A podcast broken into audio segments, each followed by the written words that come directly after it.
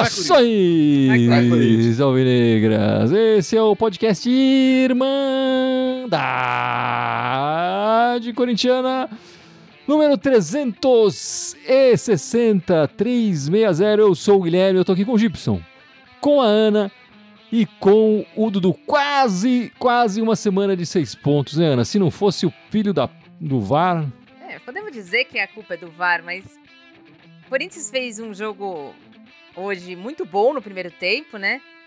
Parecia que ia conseguir fazer dois, três gols e, na verdade, depois do primeiro gol, parou de jogar, né? Não, mas As calma tropas... aí, Ana. A ah, análise vem daqui a pouco. A gente tá ah, só fazendo a abertura do programa. Não é bagunça aqui, né, ah. né, Dudu? Aqui, bagunça por é enquanto, é ainda é, é, exatamente. Aqui é a defesa do Corinthians. Bagunça a gente deixa mais pro, né, pra diretoria.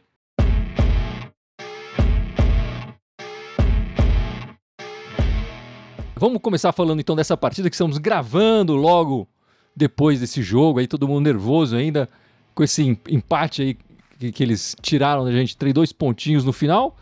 Mas lembrando que esse é um episódio especial do Dia das Bruxas, meus amigos. Falaremos aqui dos nossas bruxas, nossos fantasmas aqui, maldição rolando solta no Coringão. Fique esperto aí até o final do nosso podcast para acompanhar o, o especial dos Dia das Bruxas. E começa esse especial dos Dia das Bruxas com essa grande bruxa aí que foi o Daronco, né, Ana? Mas pode continuar a sua análise, por favor. Assim, eu não acho que a grande bruxa foi o Daronco. O Daronco, para mim, fez uma péssima arbitragem. Eu realmente não gosto dele no arbitrando. Eu acho que ele se, se vangloria do tamanho dele e inibe os, os jogadores. E, tipo, para mim ele não tem técnica. Mas é assim: o Corinthians fez um, fez um ótimo primeiro tempo. Foram 12 finalizações a zero. Não conseguiu chegar no, num gol no primeiro tempo. No segundo tempo, chegou no gol e depois parou de jogar. Todas as alterações do Mano foram horrorosas. Nenhuma funcionou. Que medo é esse? O Santos nem atacava. Por que, que o, o, Vera vai tomar o segundo amarelo? Deixa o Vera jogar mais 15 minutos. Se o Santos estivesse atacando. E tava bem sim. o Vera. E tava Exato. bem o Vera. Moscardo com Renato Augusto no meio de campo não funciona. Não funciona. Os dois são lerdos, não funciona. Se você colocou o Moscardo, você tem que tirar o Renato Augusto. Não tem jeito. O Mano ainda conseguiu fazer uma alteração que era óbvio que a hora que ele tirasse o Fagner da lateral direita, não tinha ninguém para atacar pela direita. Se eu sou o técnico do outro time eu tenho um zagueiro, eu vou colocar dois pontos ali em cima. O Mano chamou o Santos para cima da gente. E, e para variar, esse Bruno Mendes entrou. Ele, para mim, ele é um zagueiro mediano. E aí, que foi pênalti, não foi pênalti, a gente pode ficar aqui até amanhã discutindo, porque cada um aqui nossa, vai ter uma opinião. Mas ele deu o pano pra manga. Podemos culpar o VAR? Podemos culpar o VAR, mas é tapar o sol com a peneira. Pra mim, dois pontos, claramente o gás do lixo. A gente podia ter finalmente uma semaninha de sete, seis pontos aí, pra sete. Sete, pontos, é. Sete também não, calma aí, é, calma, calma aí. aí. Também não dá pra roubar segura, tanto assim no jogo, né, é, né? calma aí, calma aí, né? Mas a, a gente podia ter claramente uma semana de, de seis pontos e ficar a 7, isso eu queria dizer, ficar a 7 da zona de rebaixamento. Ficamos a 5, enfim, que não é ruim também, pô, tá, tá, tá tranquila a situação, não é? Não, tem gente que tá sofrendo muito mais que a gente, não é? Conforme era falando, a gente, agora conseguimos fazer o gol, que a gente nem fez o gol, os caras fizeram pra gente, mas tá valendo, gol contra, gol contra. O time dele sentiu muito. Podia ter aproveitado ali aquele momento para jogar com calma, para jogar com, com, com força e fez o segundo e já dar uma respirada no jogo. Mas não, esse time não, não tem essa ambição, né? E isso é uma coisa triste de ver. Não fez quando podia, dançou, né? Agora, em relação ao, ao, ao lance do pênalti em si, quando eu vi o lance no tempo real, eu achei que foi pênalti. Quando eu vi no, no replay, eu achei que não foi pênalti, mas que dava margem para ser pênalti. Porque o, o Bruno Mendes, ele, ele, não deu carrinho, ele botou o pé no chão.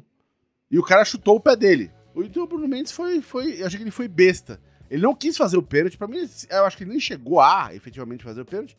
Mas deu margem. O VAR chamou, o juiz achou que era pênalti e deu e dançou.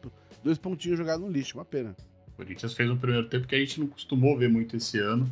Jogou bem, marcou pressão, tava com volume no primeiro em tava com volume de jogo no campo do adversário, né, não no nosso. E aí assim, o Corinthians fez um gol contra, que a gente viu aqui, um achado, né? O Corinthians estava até merecendo no primeiro tempo. E depois o Corinthians fez aquilo que o Corinthians faz sempre, não importa quem é o técnico, nada. O Corinthians recua demais, dá margem para o adversário. Nós fizemos isso contra o Fluminense agora, só para pegar recente. Nós fizemos isso contra o Cuiabá. O Corinthians por si só já recua. E aí deu espaço. E nesse espaço, a gente pode aqui, que nem a Ana falou, discutir se foi pênalti ou não, mas o juiz deu, o cara bateu e fez. Mas o problema é que o Corinthians tá sem confiança, tá sem é, dinâmica de jogo. Eu sei que o Mano acabou de chegar, né? Não dá para ficar falando muito. Eu sou uma pessoa que gosta de esperar pelo menos aí uns 8, 10 jogos do técnico pra gente poder ver um resultado. Mas a gente não consegue ver isso no Corinthians. O Corinthians perdeu, né? Dois, quatro pontos bobos contra o América e agora contra o Santos. Agora vai ter que melhorar muito para conquistar esses pontos que a gente perdeu nessas próximas partidas. Eu acho que o resultado foi ruim porque a gente vinha merecendo a vitória, inclusive o Corinthians acho que merecia um resultado melhor essa noite. Mas assim, pensando no campeonato e na tabela, enfim, como a gente ganhou o outro jogo fora de casa, e que lá a gente talvez não merecesse, porque na verdade nenhum dos dois fez para merecer, né, o jogo contra o Cuiabá, é, acaba compensando de uma certa forma. Dudu lembrou do jogo contra o América, não compensa, claro, agora com esse resultado, esse resultado, o, o, o jogo passado contra o, o, time mineiro. Não sei se foi o Mano que fez tantas alterações erradas como a, a Ana falou, mas a verdade é que de, os reservas entram mal com o Mano Menezes. Tem sido uma constante assim no trabalho dele, nesse curto trabalho até agora dele, né? O Corinthians, um elenco já mais velho, é a certeza que vai ter que fazer alterações quando o jogo começa a ficar mais corrido, mais pegado, né? E não esquecer que a gente tem o link, pode estar em cima, embaixo, do lado, da caneca que o Dudu vai mostrar aí. Olha lá a caneca bonitona. E a camiseta da Irmandade Corintiana, que o Gui tá mostrando, lembrando que ela é unissex, né? E como diz o, o, o Gibson, o algodão é bom, pode lavar, tudo, não tem perigo. É gotoso, não pinica, é gotoso.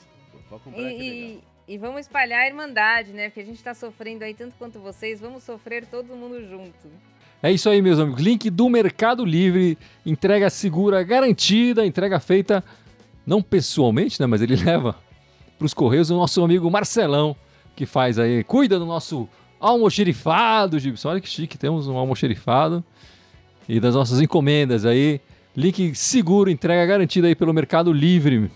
Enfim, é, olhando para os dois resultados, Ana, o que, que você. Você consegue ver alguma coisa de positiva no, nos dois jogos, assim? O Gil fez dois bons jogos, né? É, eu acho que o Gil vem numa crescente aí nos últimos, nos últimos jogos, tem participado bem no ataque. Eu acho que o Yuri Alberto tem sido mais participativo no jogo. Apesar de hoje não ter feito uma grande partida, mas eu acho que ele fez uma boa partida contra o Cuiabá. E consigo ver uma melhor. Pelo menos também no jogo contra o Cuiabá, um Corinthians um pouco mais compacto. Um meio de campo mais compacto ali com Vera, com Juliano, com Maicon. Mas é, o Corinthians, de novo, sofre quando o, um desses dessa ponta sai, né? Parece que, como você falou, é muito bem entrosado ali no, no time titular. Mas, por exemplo, já me preocupa no, a falta do Fausto Vera para o próximo jogo porque eu não acho que o Moscardo, por exemplo, tem a mesma dinâmica do Fausto Vera. Eu acho que de positivo, quem entrou, quem, quem tá tendo mais oportunidade com o Mano e tá jogando bem é o Juliano. Principalmente jogando pelo lado direito. A gente sabe que ele cansa tudo, mas ele tá se dispondo, ele tá jogando melhor do que ele havia tá jogando antes. Então, e ele se encaixou, acho que bem lá no meio de campo, principalmente com, com essa evolução do, do Michael também, né? E eu também concordo um pouco com o que a Ana falou. Eu acho o Yuri que ele tá sendo participativo, mas coitado, ele tá sendo culpa de um esquema, né? Ele corre muito, se desgasta muito e quando a gente precisa que ele chegue inteiro para chutar uma bola, ele já tá cansado porque corre errado, porque o esquema do time não tá ajudando ele. Pelo menos nesse ponto aí o Juliano é o que é o ponto positivo nessas últimas partidas aí do Corinthians e hoje saiu, mas eu acho que ele fez uma boa partida, foi até eleito o craque da Irmandade assim, fora os jogadores que a Ana e o Dudu já, já mencionaram, né? Acho, até o tio Chico acho que tá jogando melhor. Assim, dentro das limitações dele e da idade dele, enfim. Eu, eu acho que o, o, time tá um pouco mais arrumado, mas tá faltando ímpeto, tá faltando vontade no time. Isso é o que, isso é o que, que, que me pega ainda. E, e, o Dudu falou uma coisa importante. O Yuri fica lá, mas ele fica, ele fica numa posição. O primeiro tempo hoje, quase, quase o primeiro tempo inteiro, ele tá jogando na lateral direita, colado na linha da lateral. É a posição do cara tá ali. Assim, fica difícil né? É, e quando tem chance lá na frente, o time perde, enfim. Então isso que é, assim, precisa melhorar essa pontaria, cara. É, eu acho que hoje o, o, time foi bem, Gibson. Acho que nesse quesito a gente fez o goleiro deles trabalhar bastante e o Cássio de verdade trabalhou quase nada o, a partida inteira, né? É, e eu acho que nesse sentido o time foi, foi melhor. Assim, foi melhor. Que, meu, não, fazer, eu acho que o goleiro deles foi bem. Acho que também tem que dar, tem que dar mérito não, aí. O cara fechou dúvida. o gol mas, e tal. Enfim, não é? É bom goleiro, né? podia ter feito. João Paulo é bom goleiro. Enfim, eu vejo o Will Roberto mais participativo e acho interessante ele cair mais para direita. Acho que é um pouco um exagero você falar que ele joga colado lá, mas realmente ele tem caído mais para direita e o, e o Romero fazendo mais à esquerda. O Romero, aqui eu vou. Só falei mal do Romero inteiro. O Romero tá mostrando um futebol melhor, tá sendo mais interessante. É, acho que aí vem um pouco do Mano, mas vem um pouco também do Romero. E a falta de competição também, porque não é que ele tá jogando bem, mas também tá sendo espetacular, não. É, eu acho que o grande destaque que o, o Mano trouxe do, da, da, do túmulo aí, né, já que é um especial de Dia das Bruxas, ele reavivou aí, foi o Juliano. O Juliano que é, para mim, ele é o principal jogador do, do Mano Menezes nesse curto, nesse curto período fazendo o meio campo girar, com, chegando, chutando em, em gol, enfim, fazendo gol. É, e, sendo, e sendo muito importante pro, pro Corinthians. Um jogador que uns podcasts atrás, quando a gente fez aquele Fica ou Vaza, de 13 pessoas, 10 falaram para ele vazar. Eu não sei de vocês, mas a minha percepção é que já começou a mudar. Se o Mano conseguir encaixar esse esquema direito com ele, assim, ele, para mim agora ele fica, né? Eu, eu não, não, queria defender o Yuri Alberto, mas é, na última coletiva, o Mano falou que, que gostaria que ele fizesse exatamente isso.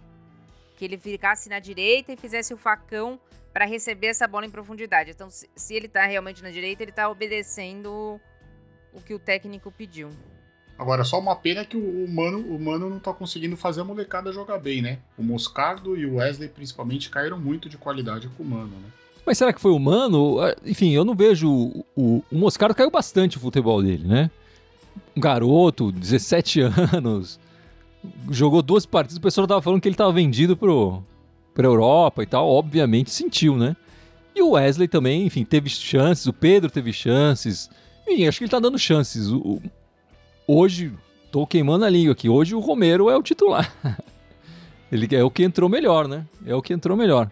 E também é o que mais ajuda o Fábio Santos. A gente tava tomando muito gol, muita bola nas costas do lado esquerdo. E isso, com a dupla ali, Romero e Fábio Santos, acabou resolvendo um pouco. E se você tentar olhar o lado positivo, nessa semana a gente levou só um gol, né? De pênalti. Né? E até o Romero fez gol, né? Se for assim também. Mas vamos lá, meus amigos. Chegou o momento do terror, o momento do Dia das Bruxas aí, nesse final Não de foi outubro. Foi às seis e meia o momento do terror, que era o jogo do Corinthians? Esse jogo nem foi tão terror assim, vai, Dudu. É não exagera. Esse jogo até é que. Verdade. O resultado foi desagradável, foi, deixou aquele gosto amargo, aquele filme Gosto agridoce, né? Digamos assim. Mas assim, mas o futebol não foi tão do terror assim, né? Como foi o ano. E aliás, é o que a gente vai discutir aqui. Porque a gente tá, vai escolher a bruxa do ano, o fantasma do ano, a maldição do ano e o Frankenstein do ano.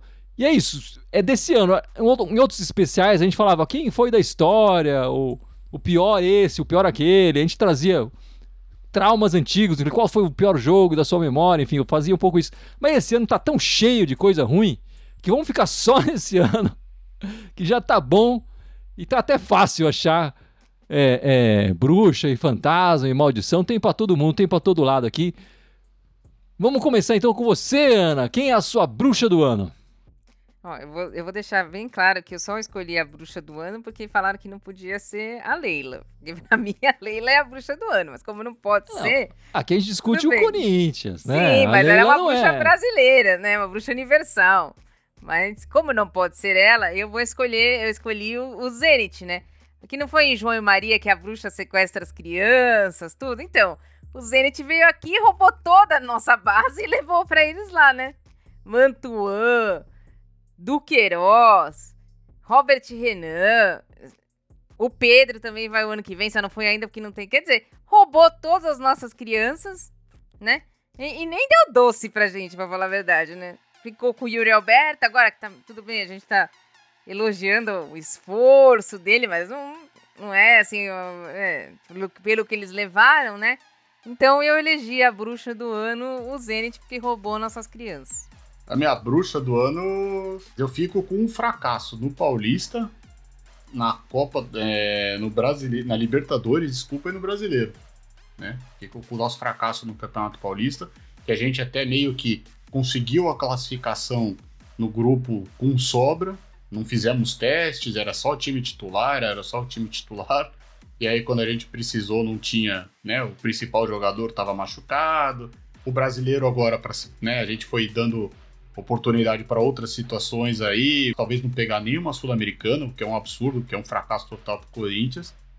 E a Libertadores, né? Que foi pela segunda vez aí, mas a primeira tinha sido a primeira participação nossa na Libertadores, que a gente não conseguiu nem passar para a segunda fase. Então foi um ano bem repleto de fracassos aí do Corinthians, repleto de bruxa solta. E você, Gibson, a sua bruxa do ano? Bruxa do Ilho! Nosso presida. A, a bruxa é o do Ilho, cara. A bruxa é que tá ali agora, tipo, dando susto todo mundo, fazendo umas coisas que ninguém entende. Falando, que porra é essa que tá acontecendo? Com exceção do aspecto financeiro que ele tá mandando bem, o resto é, é qualquer nota. Assim, né? tipo, é, é abaixo da crítica dentro da, da, da, A gente vai falar sobre mais três itens, daqui a pouco gente vai falar do especial Halloween, mas eu vou abrir com o do Willio. É isso então. E a minha bruxa do ano é o condenado lá, o condenado, porque a bruxa tem essa coisa de enfeitiçar, né, as suas vítimas, e ele enfeitiçou ali. Não só o do Willio, com um papinho que o Willio meio que se deixou também, né? Deixa aqui que eu mas principalmente o elenco do futebol masculino provocando aí essa cisão entre o masculino e o feminino, que a gente estava feliz da vida, tranquilo, e ele ali jogou ali um feitiço enfeitiçando nossos jogadores do futebol masculino e provocando essa divisão no Corinthians. Só para falar que você falou da cisão, até um, um, jornalista que eu não sei o nome perguntou pro pro Juliano sobre o campeonato que sobre a Libertadores que o Corinthians tinha ganho. E apesar deles não terem se manifestado na, na, na, na nas redes sociais, né? O Juliano falou que todos se reuniram na, na, na, na concentração, todos assistiram o, o, jogo das meninas e todos ficaram contentes.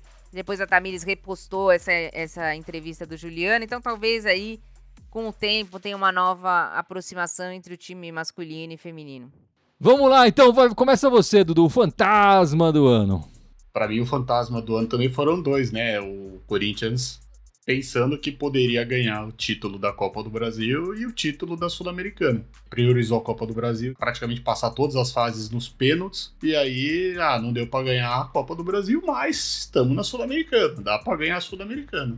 Na semifinal, fizemos um jogo muito fraco aqui em casa e tomamos um baile lá no Nordeste. Então, ficou isso aí, né? Ficou, ficaram esses, esses fantasmas aí que a gente achou que poderia ganhar dois títulos, duas Copas e ficamos na semifinal nas duas. Olha, o fantasma que assombra a gente agora é o Andrés e sua dívida que ele deixou pra gente, né? Aquela dívida gigantesca é, que faz essa sombra gigante no Corinthians e, enfim, impede contratações mais decentes, trazer técnicos mais decentes, impede, enfim, impede basicamente que o time volte a, a a, assumir uma posição de liderança ali no, no, no, no, futebol brasileiro. Então o Andrés, essa dívida que ele deixou pra gente ali, é o fantasminha que tá ali, nossa, atrás da gente, atazanando ali direto. Para mim é um fantasma que eu nunca poderia imaginar em janeiro e fevereiro de 2023 que nós seríamos assombrados pelo fantasma do rebaixamento. Fantasma continua aí. É, eu acho que agora tem uma menor possibilidade de acontecer esse fantasma, mas ainda tem possibilidade de acontecer um time que foi quarto colocado no Campeonato Brasileiro do ano passado, finalista da Copa do Brasil, né? Imaginar que ia fazer uma campanha tão pífia esse ano, mantendo seus principais jogadores, não é que foi que nem 2016 que teve aquela saída de 7, 8 jogadores. Não. Mantendo os principais jogadores pelo menos de um ano para o outro, né? Perdeu a, é, só o Roger Guedes. E, e a gente mais uma vez perto da zona do rebaixamento. Para mim, isso aí é inconcebível. Muito também é, acontece isso por causa do fantasma que o Gibson falou. Realmente é um, é um fantasma aí do. que assustou a gente, tá, está assustando ainda a gente esse ano.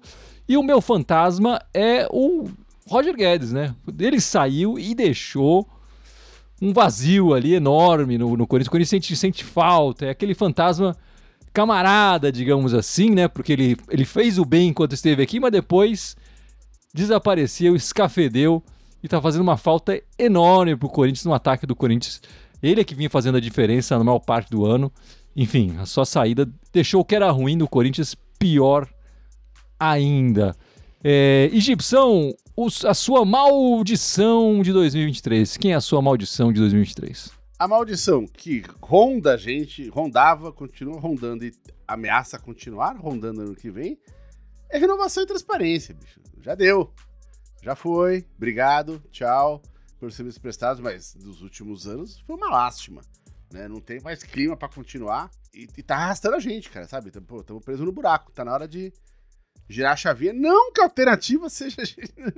Ninguém aqui tá elogiando a alternativa, mas a, a situação é triste agora. É triste mesmo. E sua maldição, Ana, qual é? É a incompetência do Corinthians contratar esse ano. Impressionante. Trouxeram Contratou o quê? pouco e mal. Pouco e mal. Trouxeram quem? Bidu, que faz a gente ter saudade do Fábio Santos quando joga. Trouxeram o Rojas, que era o substituto do Renato Augusto, mas tinham esquecido de completar a frase que era no departamento médico e não em campo, né? O Romero, que agora começou a jogar bola, mas hoje é novembro, precisa avisar que o, o campeonato, que o ano começa em janeiro, né? E o Veríssimo, que é, pra mim é a melhor contratação, mas é uma contratação com tempo, com tempo, né? Não é uma contratação. É um empréstimo por um ano, né? Que a gente sabe que não vai ficar com o jogador. A maldição pra mim é a incompetência de se contratar jogador. Eu acho que, apesar de tudo, né, o Corinthians já passou por muitas maldições, né, em 2023, mas a minha ainda é preocupante, porque é agora no final de novembro, que são as eleições presidenciais do Corinthians, né? A gente tem a chapa que tá aí no poder há muito tempo, com um candidato que não sabe nada do Corinthians, e a gente tem a oposição com outro candidato que talvez saiba 0, alguma coisa a mais que o candidato que tem. A gente brincou aqui que tem gente que tá, tá achando ruim os presidentes que tem. Nós estamos achando ruim o que nós temos e aqueles que nós vamos ter ainda, né? Porque pra, são três anos complicadíssimos, né? Eu fico com essas elei- eleições presidenciais, porque olha, fortes emoções, né? Ou como diria um grande narrador aí, haja coração pro dia 25 de novembro. É, Essa maldição aí é terrível, viu, Dudu? Essa maldição. Enfim, no final, todas envolvendo a, a diretoria, né? E a minha maldição também, né? Já tantos anos sem ganhar títulos, né? O Corinthians que vinha numa toada relativamente ok, tranquila, né? Ganhando títulos. Ah, era um paulista, era um paulista, era um paulista, mas tava, távamos ganhando, né? É, já são aí alguns anos sem ganhar título do- William Bundão aí se tornando dos, dos últimos anos e vários anos aí o, o primeiro que não ganha, não levanta uma taça. Enfim, eu espero que a- essa minha maldição termine logo aí, o Corinthians consiga voltar a ganhar um campeonato agora só no ano que vem, né? E vamos lá, Gibson, é, para terminar, o seu Frankenstein de 2023. Pô, adivinha quem é o Frankenstein, cara? Se a bruxa é o Duílio, né? Se a fantasma é o Andrés e a maldição é a renovação, Frankenstein é o André Negão, porra. Os caras inventaram ele ali, bicho. É um, é um juntado ali pra botar um cara pra ter uma continuação da chapa, que é um cara que nunca fez nada lá dentro, é um Zé Ninguém, que mal consegue falar português, enfim. É, enfim, o Frankenstein é esse, bicho. Inventaram ali, postaram é, tipo um post que botaram ele, um cara de mentira que botaram ele só pra continuar. Alguém acha que o, que o André Negão vai ser o presidente? Se ele, se ele ganhar, que ele que vai tomar alguma decisão? O cara é incapaz, bicho. Você vê o cara conversando, não dá pra. Não fala Lé com Cré. Mas é, é, com sorte a gente vai se livrar desse Frankenstein logo mais. Tá aí a eleição logo mais aí realmente para acontecer nosso Frankenstein. E você, Dudu, quem é o seu Frankenstein de 2023? É, eu vou falar um jogador que a Ana já citou aí, porque pra mim é o Rojas, né? Foi contratado de graça, né, entre aspas, porque não precisou pagar pro clube, porque a gente não tem dinheiro.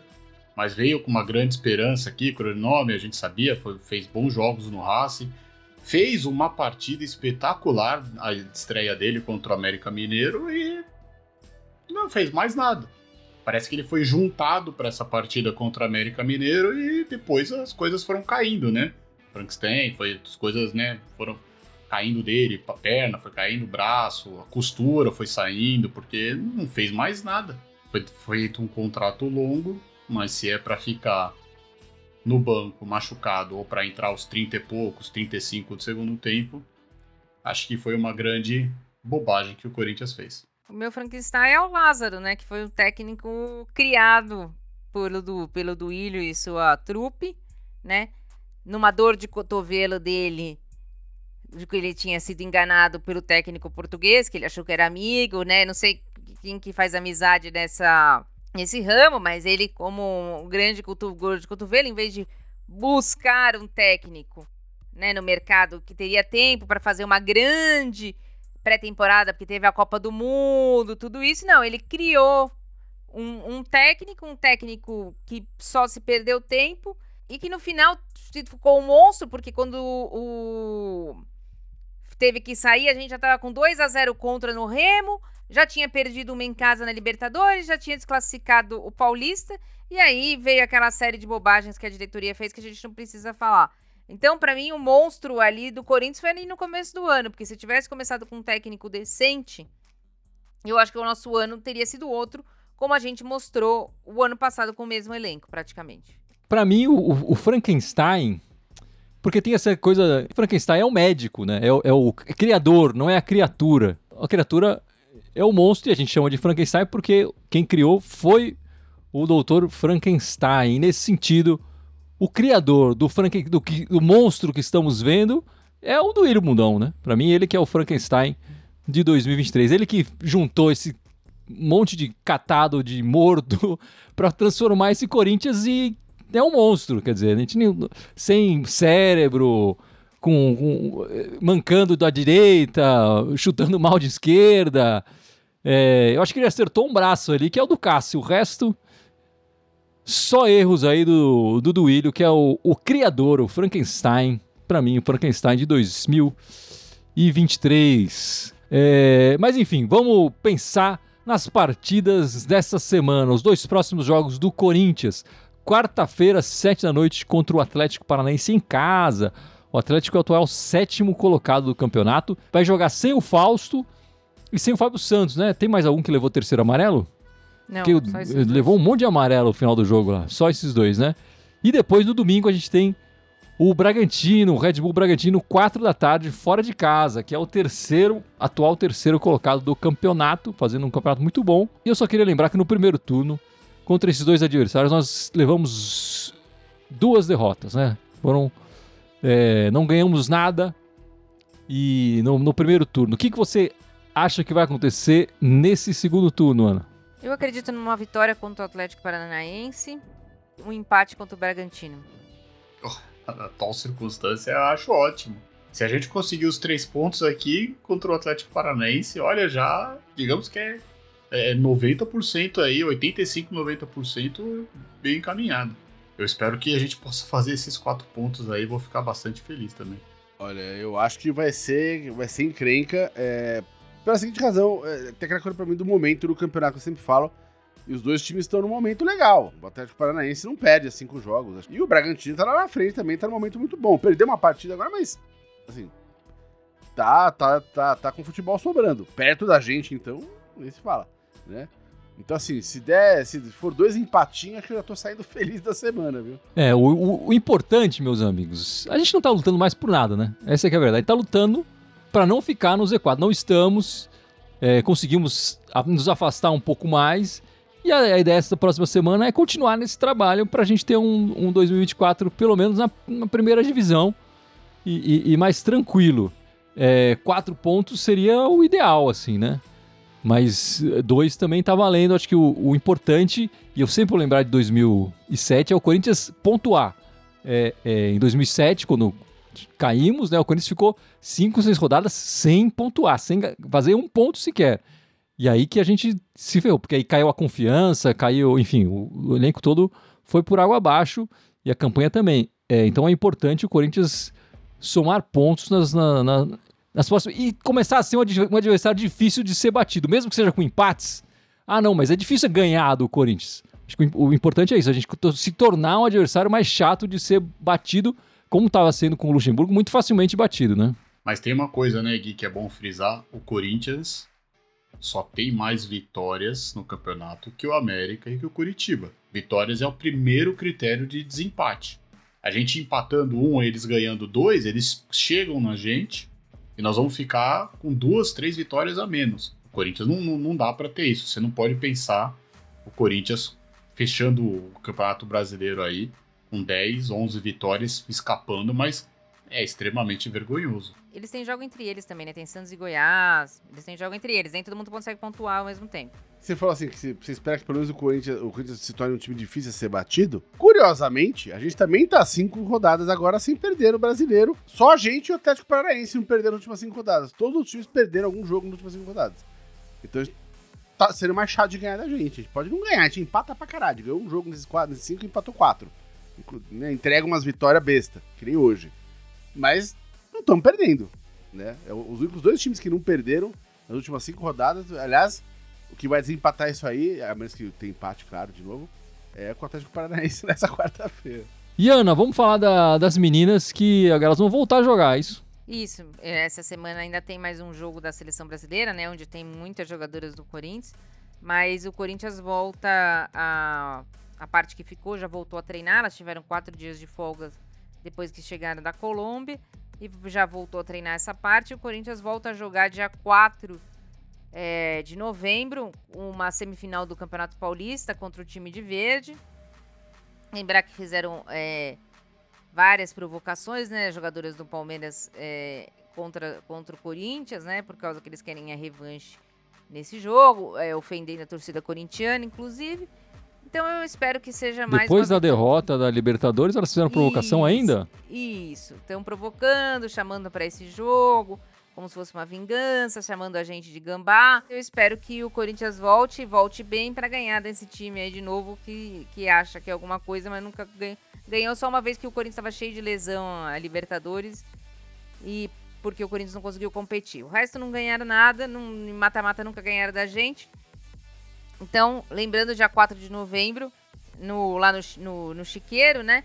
E dia 12. Vai ser em Barueri, né? Eu acho essa partida, não vai? Ou não? Eu vim em Jundiaí. Jundiaí. E, e, dia 12, então, o Corinthians, mas a gente fala mais mais pra frente, o Corinthians vai fazer o jogo na Arena, já confirmado, dia 12 às 11 da manhã. Mas ainda não começou a vender ingresso. Mas legal que já tá confirmado aí pro... Que é a partida decisiva dessa semifinal, né, do, do Paulista. Sim. Importante demais aí para as meninas, até pra gente começar a sair do, do vácuo deixado pelo Arthur Elias, né? Quem é o auxiliar dele que vai estar comandando o Corinthians? Vocês sabem o nome? Olha, o auxiliar é Rodrigo Iglesias e o jogo é, o primeiro jogo é no Jaime Sintra, em Jundiaí. Os dois jogos, né, das, das semifinais, é, um é sábado, que nem a Ana falou, lá em Jundiaí, às 11 da manhã, e o jogo da volta é domingo, no dia 12, na Neoquímica Arena, mas também às 11 da manhã. Nós vamos falar mais do, nos jogos, né, do primeiro que já vai ter acontecido no, no próximo podcast, mas só para lembrar o pessoal aí que vai ser importante.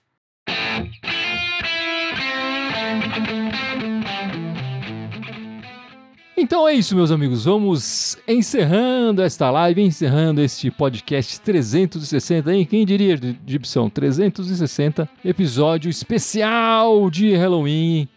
E lembra nossas redes sociais aí que a gente perdeu uma aí, tá um fantasma, enfim, também teve uma vai, maldição volta, aí. Vai, é. Zona, né? Mas tudo bem, estamos ao vivo aqui no YouTube, no Twitch. Temos também o Facebook, o Instagram e o Twitter, o SoundCloud, iTunes, Deezer, Spotify, Telegram e TikTok, todas elas Irmandade Corintiana com TH, só no Twitter, que agora é o X, que é Irmandade Timão. E temos aí, não esqueça, a nossa canequinha aí, nossa camiseta, tudo coisa bacana, coisa fina, ajude a divulgar a Irmandade Corintiana lá no Mercado Livre, preço de custo, baratinho. Qualquer um pode ter isso aí. Manda bala. É isso aí, Ana. E na semana que vem estaremos de volta? Às sete da noite, né? Porque graças a Deus o Corinthians não joga mais seis e meia. É isso então, meus amigos. Muito obrigado pela participação. Esperamos vocês todos de volta na semana que vem. E vai Corinthians! Vai Corinthians! Vai Corinthians! E o Arthur Elias já ganhou a primeira, hein, Ana? Ah, fácil, né? Você viu o segundo tempo? Só deu Brasil.